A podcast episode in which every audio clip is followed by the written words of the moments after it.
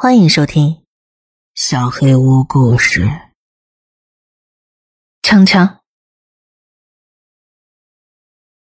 那时候我还在上小学，同妈妈、姐姐和妹妹一起住在一栋普通的小公寓里。晚上大家都睡在同一间榻榻米卧室。某天晚上，由于妈妈生病了，就让我去关灯。把厕所和客厅的灯都关掉后，我回到卧室，钻进被窝。旁边的妹妹已经睡着了。这天就寝时间比平时要早，我瞪着眼睛怎么都睡不着，只好盯着天花板发呆。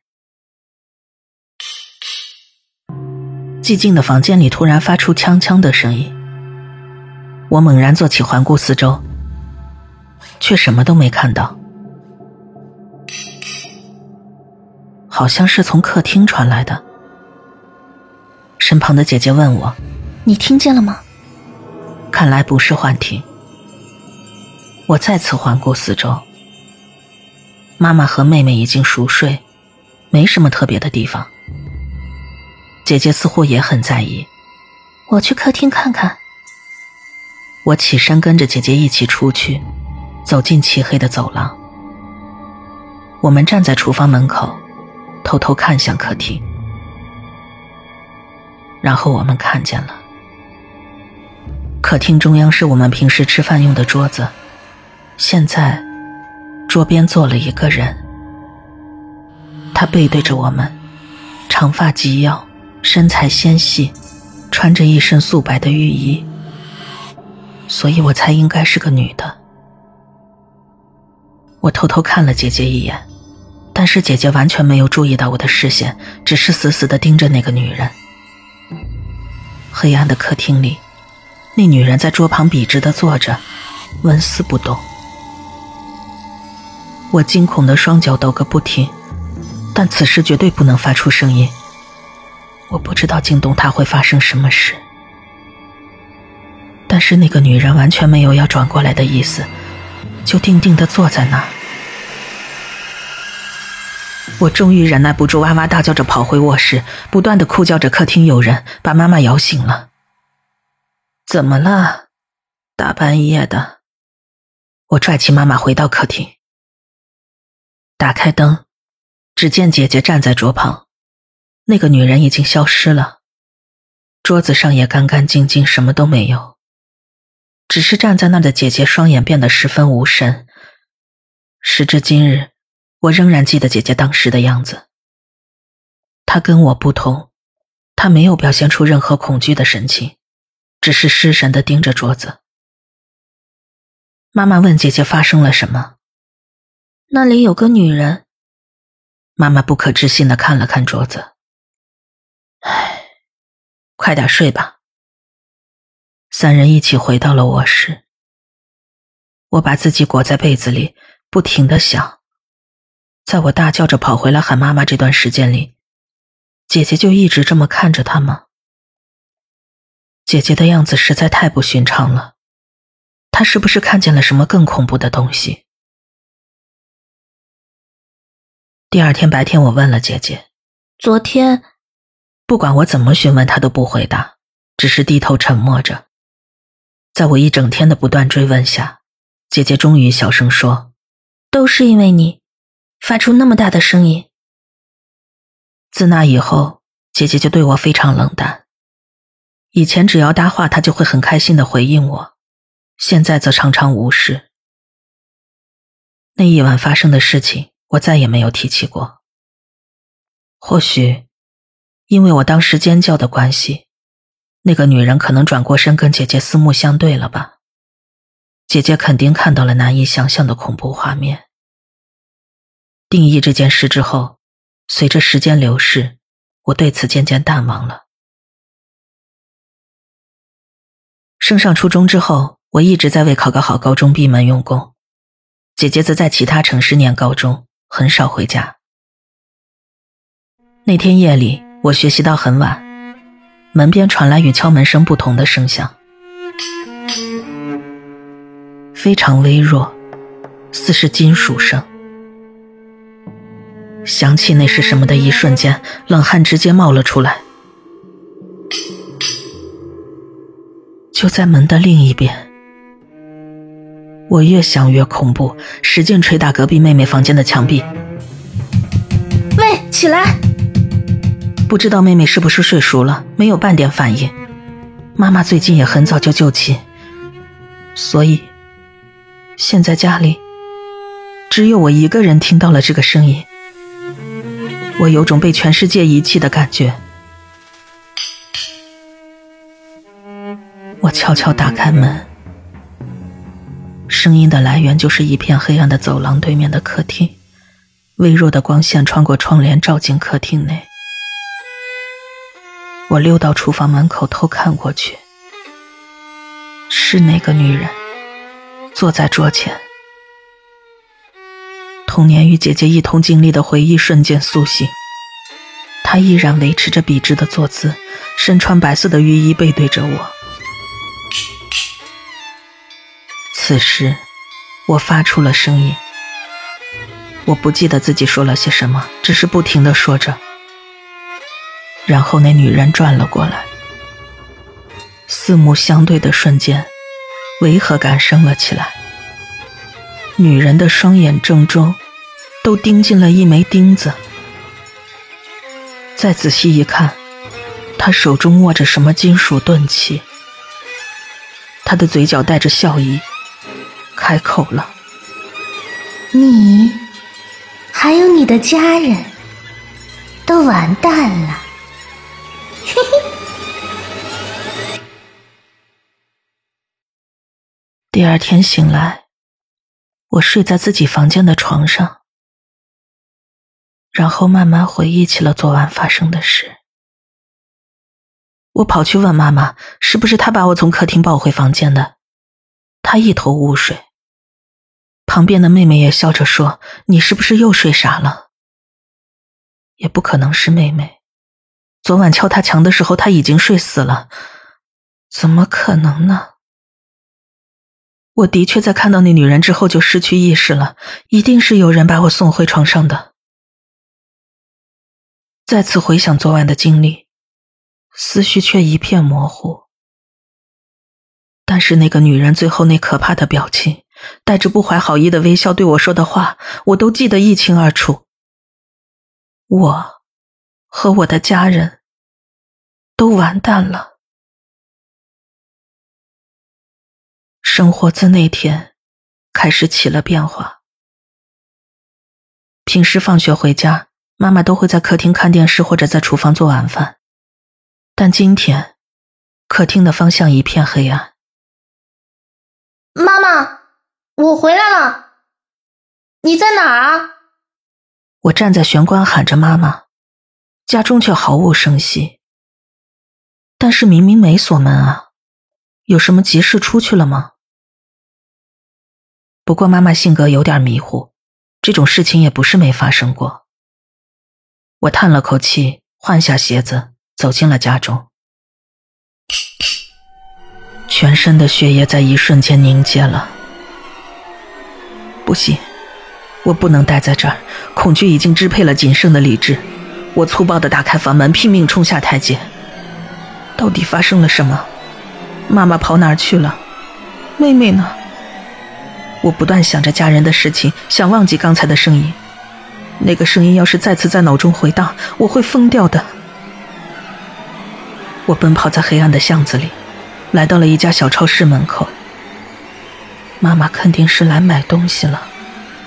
我这么安慰着自己，强打精神走进了超市。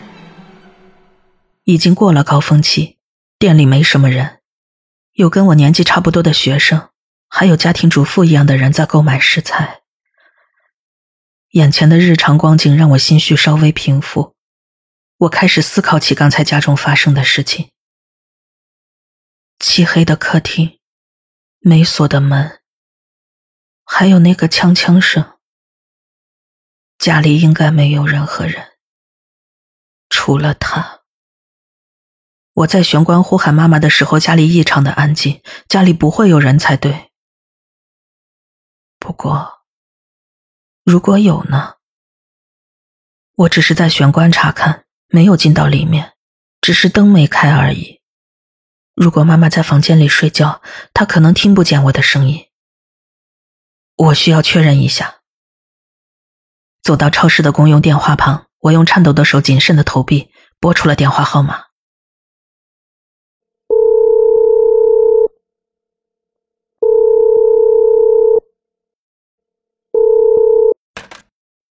喂，请问是哪位？妈妈稳重的语气传来，我的心放下了。喂，妈妈，怎么了？你今天回来的很晚呢，发生什么事了？我的手又开始颤抖起来，不只是手，双脚也不停的发抖，连站着都很不容易，实在太诡异了。就算我现在再怎么慌张。也能察觉到其中的不正常。妈妈，为什么你？嗯？什么？为什么？你不要紧吧？到底怎么了？如果是妈妈的话，现在不可能接到电话的。家里只有客厅有电话。但是刚才，客厅里的不是妈妈，而是那个怪物。为什么现在这个人可以接起电话了？而且他知道我今天回去比平时要晚，就像一直住在家里一样。现在电话那头跟我对话的，我只能想到一个可能。我竭尽全力，用干涩的喉咙发出声音：“你是谁？”嗯，什么谁呀？短暂的几秒钟后，我听到了他的回答：“我是你妈妈呀。”嘿嘿。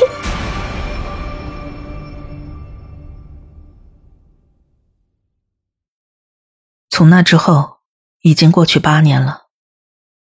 妈妈和妹妹还住在老家的公寓里，大我两岁的姐姐在离家很远的地方工作，而我考上了邻市的一所大学，一个人独居中。爸爸则和八年前一样，在全国各地出差。去年冬天，我接到家里打来的电话，妈妈叫我回家一趟。我很讨厌回家，尤其是难得的假日，我根本不想在那种恐怖的地方度过，所以我每年都拒绝了妈妈的要求。但是今年，连几乎不回家的爸爸和姐姐都会回去，再加上妈妈的怒吼。我只好抓紧毕业论文的进度，心不甘情不愿的回老家去了。光是想到要回去那栋恐怖的房子，就能让我抵死不从了。再加上还有让我更害怕的东西。虽然这么说很对不起妈妈，但其实我最害怕的，就是跟妈妈见面。我依然记得当时跟妈妈通话时，她诡异的语气。在跟发出妈妈的声音却不是妈妈的那个东西对话的情形，我根本无法忘记。但是，一切都过去了。遇见那个东西之后，我身边并没有发生其他怪事，家里的人也一直健健康康，连我都快要觉得，当时那个穿着白色浴衣诅咒我全家的女人。搞不好只是我的噩梦而已。残留在耳边那个恼人的声音，一定也会在不知不觉间遗忘的，肯定可以的。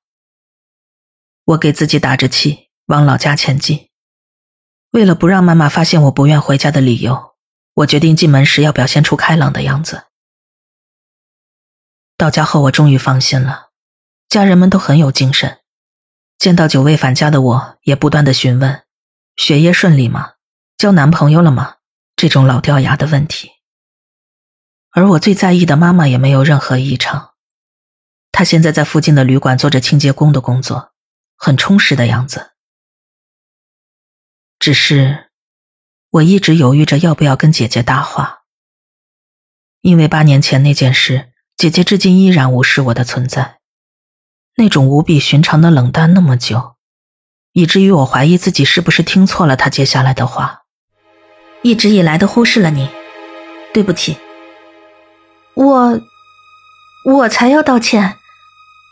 不过，怎么突然说这个？发生什么事了？由于太过震惊，话出口我才意识到，还是先不要问这个问题比较好。姐姐脸上浮现出不自然的表情，随即把我叫到我们以前共用的房间里。我在现在住的地方，听到了那个声音。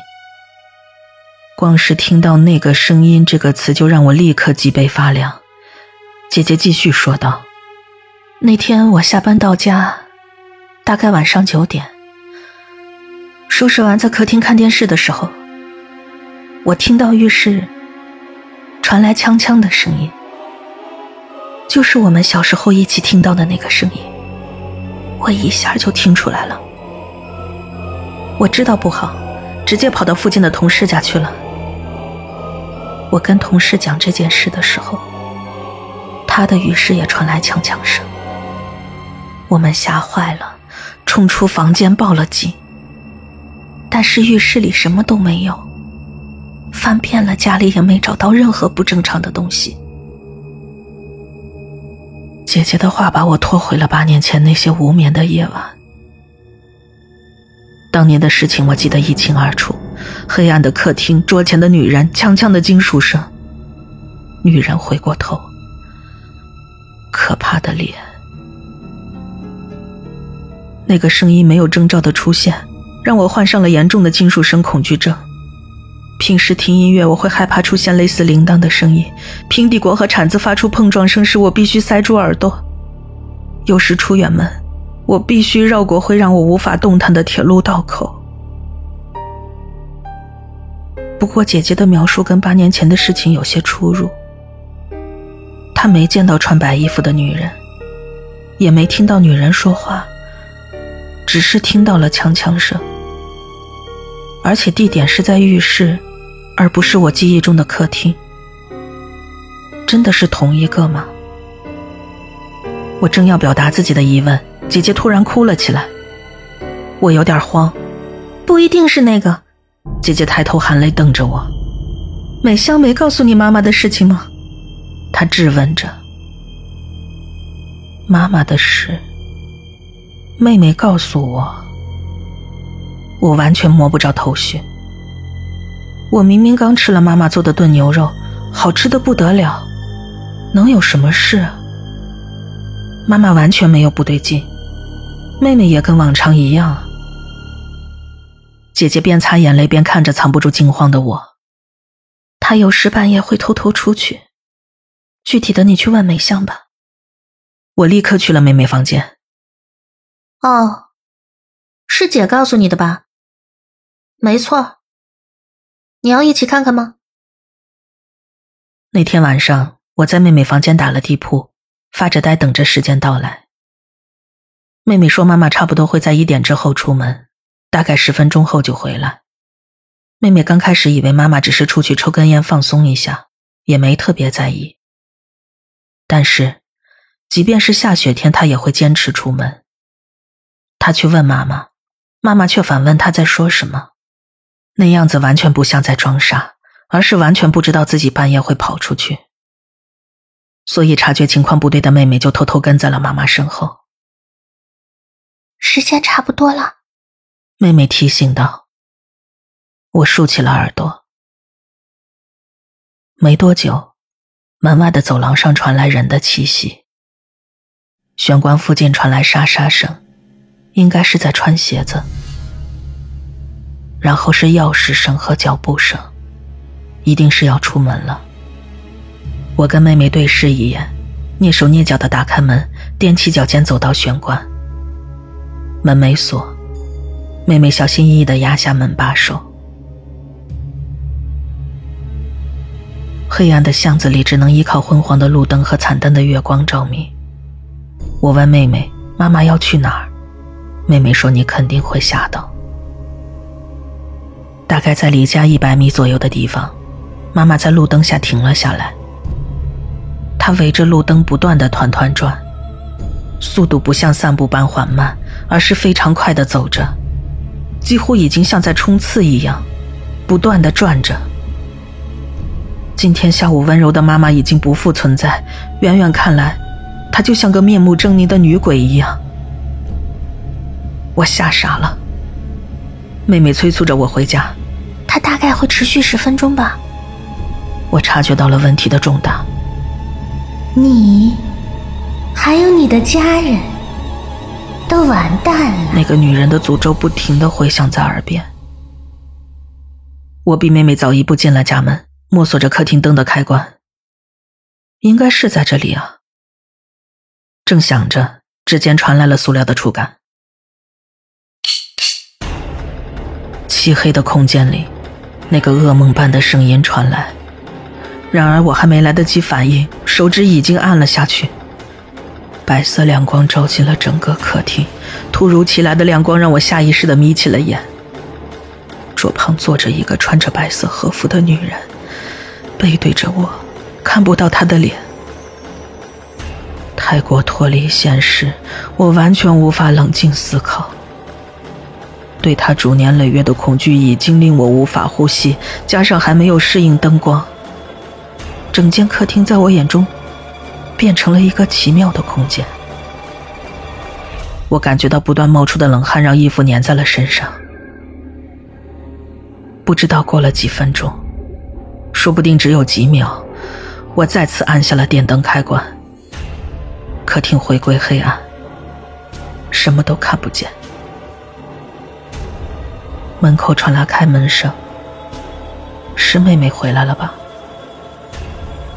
但是我的视线依然无法从眼前不见五指的黑暗中移开。我感觉那个女人还在桌子旁，背后的玄关发出像是脱鞋子的声音，接着是木地板承重后发出的吱嘎声。我没办法转头看向走廊，明知道来者除了妹妹不会有别人，但我却不敢回头。不知道为什么，我就是知道，是氛围还是第六感，反正那种飘忽不定的感觉，走进我身后的恐怕不是妹妹。难以形容的恐怖伴随着地板的吱嘎声不断加剧着。失去意识之前，我明确的感觉到背后有人伸手用力抓住了我的肩膀。第二天，姐姐叫醒了我。我在她的房间里。我问了她和妹妹，他们都没有抓我的肩膀。妹妹说回来时妈妈还没到家，所以也不可能是妈妈。之后，从妹妹那儿听说，妈妈的异常行为依然持续着。精神科也去了，还请人来家里做过法，还被人报警调查过呢。姐姐也向妹妹询问过详细情形，瞒着爸爸做了很多努力，但都徒劳无功。只要看到妈妈那奇怪的举动，就知道不管做什么都没用的。我知道，都是那个女人害的。不论是姐姐家中的枪枪声，还是妈妈异常的行为，都是因为那个女人。一想到此，就不由得无名火起。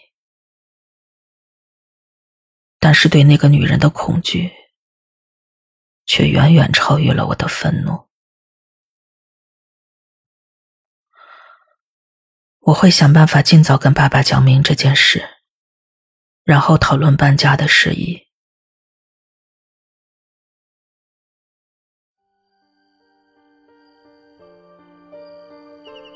本期小黑屋故事就到这里。